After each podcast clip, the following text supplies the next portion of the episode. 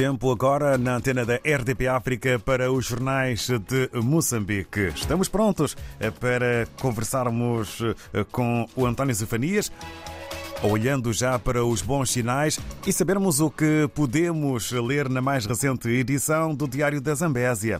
Ora viva, muito bom dia, António Zefanias. Bom dia, David Joshua. Bom dia, ouvintes da RDP África. De fato, quinta-feira, e esta quinta-feira é especial porque uh, vão saindo aos poucos os resultados preliminares, sabendo que o país acolheu ontem, um, uh, acolheu ontem as eleições autárquicas 2023 em 65 autarquias espalhadas por este Moçambique todo. E Quilimane não fugiu à regra, como se sabe. A cidade de Quilimane é aquela que era, é bastante apetecida e, e, e, o interesse é maior. Por isso o Diário da Zambésia abre mesmo com esta incógnita.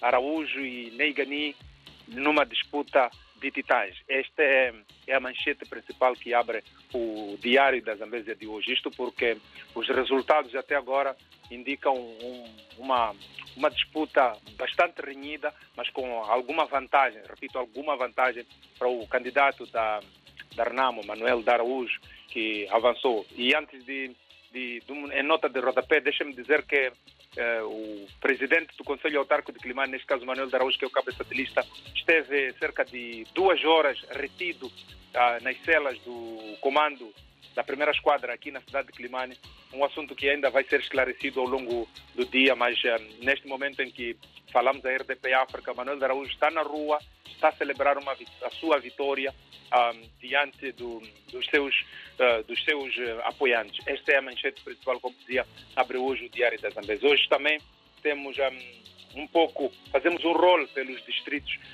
autárquicos. Em Milange uh, Felisberto Rua da Frelimo avança com uma larga vantagem, portanto, suplantando os seus adversários, tal como Maganja da Costa também, o Virgílio Dinheiro, candidato da Frelimo, está à frente, superando uh, Ladria, José Ladria, neste caso da Renam.